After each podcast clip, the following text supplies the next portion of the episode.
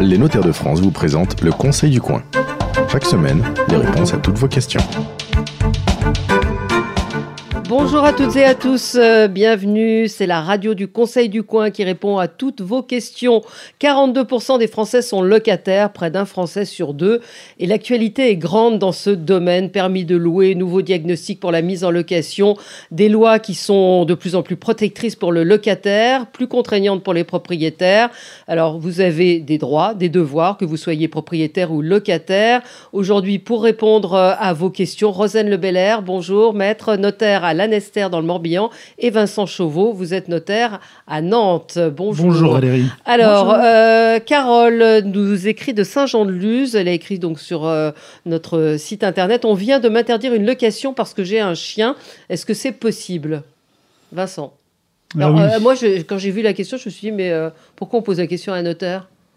Bah parce que les notaires sont, sont amenés à rédiger des baux d'habitation sous forme authentique, c'est-à-dire que les, les actes notariés ont force exécutoire. Alors c'est des, termes un peu En techniques. français, ça veut dire C'est-à-dire que nos actes ont force de jugement. C'est-à-dire qu'en cas d'impayé, bah, c'est simple, on n'a pas besoin d'aller voir le juge. On envoie une mise en demeure euh, directement pour se faire euh, recouvrer le loyer impayé. Et donc des baux notariés, on en voit beaucoup chez les notaires aussi qui assurent la gestion locative. Donc euh, j'ai des confrères qui font euh, 700 gestions locatives euh, en permanence. Donc euh, et, euh, dans notre quotidien, enfin c'est le premier acte hein, souvent. voilà. Mais je ne savais pas, vous voyez, je, je Ouais. découvre. Et souvent euh, c'est le même coût que- qu'un agent, euh, Qu'un- bail chez un agent immobilier. Sauf Ouais. que nous il y a la force du jugement. Et, et- et donc, le- les- on, peut, vous, on peut inscrire dans un bail l'interdiction d'avoir un, un chien? Pas tout type de chien. C'est-à-dire qu'en fait, souvent, les, les propriétaires ont peur de l'entretien de, de l'appartement. Euh, certains sont... Franchement, ils ont, ils ont peur Ouais. que forcément un animal peut forcément entraîner Mm. des, des dégâts. Je ne vais pas faire de jugement de personne là-dessus. Euh, mais les chiens, les chiens dangereux, oui. Oui, c'est clairement écrit dans nos, nos contrats. Euh, Donc, alors, qu'est-ce qu'un chien dangereux Je ne vais pas rentrer Oui, il y, là-dedans. il y a- y y des catégories Ouais. de chiens. Moi, j'ai peur de tous les chiens, donc euh, je ne suis pas le bon exemple, mais il y a des chiens dangereux. Non, mais c'est ce qu'on appelle des les chiens de catégorie 1, Un. voilà, c'est ça, les Rottweilers, les Pitbulls et, autres. Oui, mais ils, sont, Donc- ils peuvent être gentils aussi. oui, ils peuvent être gentils aussi. C'est la classification. Mais donc, c'est- c'est légal euh, en fonction du, du type de chien. Mais si elle a un, un adorable chihuahua ou un Ouais, il y a des euh, chihuahuas qui m'ont croqué les mollets déjà. Mais- Mais bon. je vous interdis de dire ça. Enfin, légalement, vous avez le droit de venir avec votre chihuahua. D'accord, mais, mais légalement, le propriétaire peut euh, préciser qu'il ne souhaite pas euh, cette catégorie, une catégorie Oui, de chien. oui. D'accord. Euh, Thomas, on me demande deux mois de dépôt de garantie pour avoir euh, l'appartement. Euh, est-ce que c'est légal et est-ce que c'est toujours deux mois? J'ai lu que ça avait changé. Effectivement, ça a changé. Maintenant, on est passé à un mois. Donc, il n'est pas possible de verser deux mois de dépôt de garantie. Alors comment on fait quand on a euh, un propriétaire qui vous demande deux mois? Bah, c'est la difficulté. Alors moi, je je vais rebondir sur ces deux questions. La première, deux mois, c'est en matière de location meublée. On peut toujours deux mois en location Ah oui. meublée. En location vide, c'est un mois. Et oui, et oui, il y a beaucoup de demandes encore de deux mois de loyer parce que tout ne passe pas par les notaires euh, en matière de location, mais un notaire ne pourrait pas signer un acte avec une demande de deux mois de dépôt de garantie. Souvent, j'ai des gens qui me posent la question. Ils me disent, mais ouais, mais si je, si je verse pas les deux mois, j'aurai pas la location. Bah, je sais qu'à Paris, le marché est très tendu et Ouais. souvent, euh, il y a des pratiques qui sont, qui sont loin d'être dans, euh, faites dans le cadre légal. Ouais. donc euh, il y a la y a la, la loi et puis il y a la euh, pratique, la malheureusement. pratique, Mm. d'accord. Donc euh, On interdit plein de choses, mais il y a beaucoup de choses qui se pratiquent encore. Alors, Alain nous dit, j'ai entendu parler de cette histoire de permis de louer. Déposer un permis pour louer, maintenant, ça me paraît complètement dingue. Qu'est-ce que c'est que ça ouais, ouais. Il n'y en avait pas assez, il en faut encore. Je crois que ça fait un petit moment qu'on subit un peu toutes ces lois successives. qui euh, C'est peut-être une position, mais je pense qu'il faut le dire aussi. Alors, la loi est légitime dans le sens où elle est votée, elle est approuvée, donc on doit l'appliquer. Et le permis de louer, c'est pour, euh, soi-disant, lutter contre l'insalubrité des logements. Donc la loi euh, va autoriser les mairies à prendre un arrêté exigeant, dans certains quartiers, la nécessité de déposer euh, une demande de louer. Voilà. Mais ça veut dire quoi concrètement? Si la euh, mairie refuse de vous accorder cette autorisation, vous ne pourrez pas louer votre logement. Oui, mais ça veut dire que quelqu'un de la mairie va venir voir Oui. si mon état, si Si mon logement euh, et, et dans les est- normes, est- est dans les de normes de salubrité. salubrité. Ouais. Alors la notion de salubrité n'est pas toujours la même. hein. Quand on va sur le terrain visiter nos, nos clients, il y a des gens qui vivent encore sur de la terre battue. Mais ça, concerne, ça, concerne qui Moi, si j'ai un, logement, un studio à louer euh, dans le 17e, dans le 15e. Mais si la mairie de Paris prend, dans le 10e arrondissement, prend la décision d'imposer cette demande d'autorisation, vous serez tenu de le faire. D'accord. Euh, Mallory de Douai-La Fontaine nous dit Je viens d'acheter un studio pour le louer. Mon notaire m'a prévenu qu'il fallait donner des diagnostics au locataire, dont notamment le mesurage de la loi Boutin. Mais j'ai déjà fait le mesurage de la loi Carré. Est-ce que je dois en faire un? Alors, euh, moi, la loi Boutin, je ne sais plus très bien ce que c'est. Alors, le, mesurage. Euh, c'est obligatoire, le En matière de location, alors en matière ah de vente, c'est obligatoire par la loi Carrez. En matière de location, c'est la loi Boutin. Chaque ministre a sa loi, c'est super. Et donc, euh, Madame Boutin a, demandé à ce que la surface habitale soit indiquée dans les contrats de location. Alors, la loi Boutin, c'est moins exigeant que la loi Carrez. Moi, je vous enverrai plutôt voir un diagnostiqueur, c'est leur métier de mesurer, ou un géomètre en tout cas, c'est obligatoire. C'est, cas, c'est obligatoire de déclarer la surface habitable. C'est ça la loi. Et en cas de location, d'avoir ce certificat loi Boutin qui est différent du certificat loi, loi Qui est différent. Donc ça, c'est euh, quand on est euh, quand on veut louer son appartement, on est obligé d'avoir. Il, euh, il, faut bien dire à, à Mallory qu'il y a d'autres diagnostics obligatoires. Il y a le DPE, il va y avoir l'électricité. Oui, on a d'autres questions à, ce, à ce sujet. Sébastien nous dit Je souhaite récupérer mon dépôt de garantie. Pour m'assurer de le récupérer rapidement, on me conseille de ne pas payer le dernier loyer. Qu'est-ce que vous en pensez? Euh, Totalement interdit. Souvent pratiqué. Oui, oui. c'est ça, là encore, entre la loi. Euh, entre la, loi et la pratique, c'est différent. Oui, parce que le dépôt de garantie va servir en fin de bail. Il y aura un état des lieux qui va être fait. Et si tout est correct, usure normale, euh, vous devez, le propriétaire doit restituer le dépôt de garantie. Par contre, si vous avez dégradé le bien, euh, le propriétaire a le droit de faire faire les travaux sur ce fameux dépôt de garantie.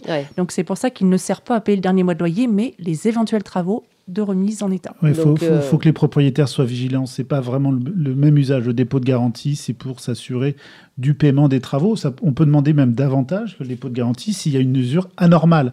Et souvent, le contentieux, quand on gère la location, il est là. C'est qu'est-ce que l'usure normale Forcément, quand on habitait 15 ans dans un appartement, si les tapisseries n'ont pas été refaites, euh, c'est clair que c'est pas de l'usure euh, anormale. Hein. Donc euh, le dépôt de garantie doit être restitué au locataire dans ce cadre-là. Mhm. Hein. Même si le locataire est tenu de tenir le bien en bon état. Souvent, il y a des contentieux sur le dépôt de garantie. Hein. Je ne connais pas le volume de contentieux au tribunal. ça doit être assez important. C'est le quotidien vraiment ennuyant des, en gestion locative, c'est l'état des lieux de sortie. alors, on a une aussi, bah, voilà, vous vouliez parler des, des diagnostics.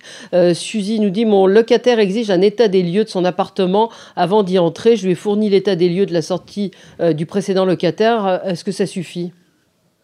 Ça devrait suffire normalement.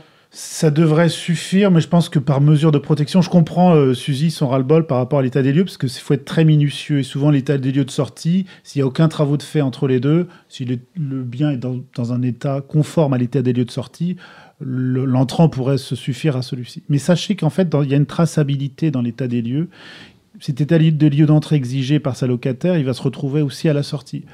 Donc, quitte à ce qu'elle recopie sur l'état des lieux d'entrée, c'est simple. Je pense que. Euh, je pense que c'est pas un problème majeur, quoi. Je sais pas non, mais je suis d'accord avec toi. Je pense aussi qu'il vaut mieux le faire euh, pour prouver que ben l'entrant reconnaît l'état de l'appartement quand il y rentre. Voilà. Ce serait source de contention. C'est pas toujours l'issue des, des, procès.